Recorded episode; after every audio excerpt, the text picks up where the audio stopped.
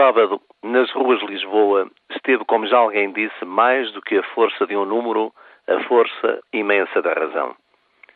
Quando toda uma classe se mobiliza é porque há um profundo descontentamento, um profundo mal-estar, uma fortíssima indignação que nenhum dos estafados argumentos de que os professores não querem ser avaliados ou de que se trata de uma reação corporativa consegue esconder.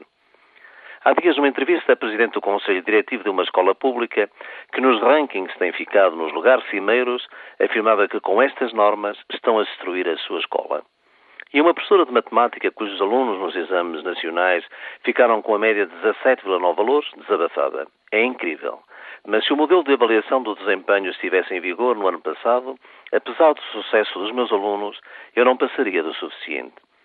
Será que estes professores não têm razão? Será que todos os que se manifestaram no sábado estão enganados e que é a ministra e o primeiro-ministro que estão certos? Como lhe terão sugerido os assessores de marketing, a ministra apareceu na televisão com um ar cândido, mansinha, vestida de pele de cordeiro, mas quando deixou estalar o verniz, a sobranceria veio logo à superfície. Eu? Desistir? Não desisto.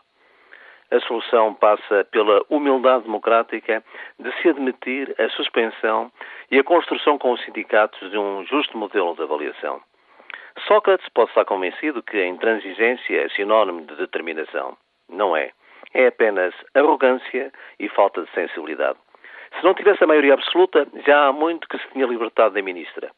Esperemos que, pelo menos, o Presidente da República, na sua cooperação estratégica, lembre ao Primeiro-Ministro que o ensino é precioso demais para estar dependente dos braços de ferro e dos caprichos de uma equipe ministerial e que não há nenhuma reforma, que não há nenhum avanço no ensino sem o apoio da maioria dos professores e muito menos com a sua oposição.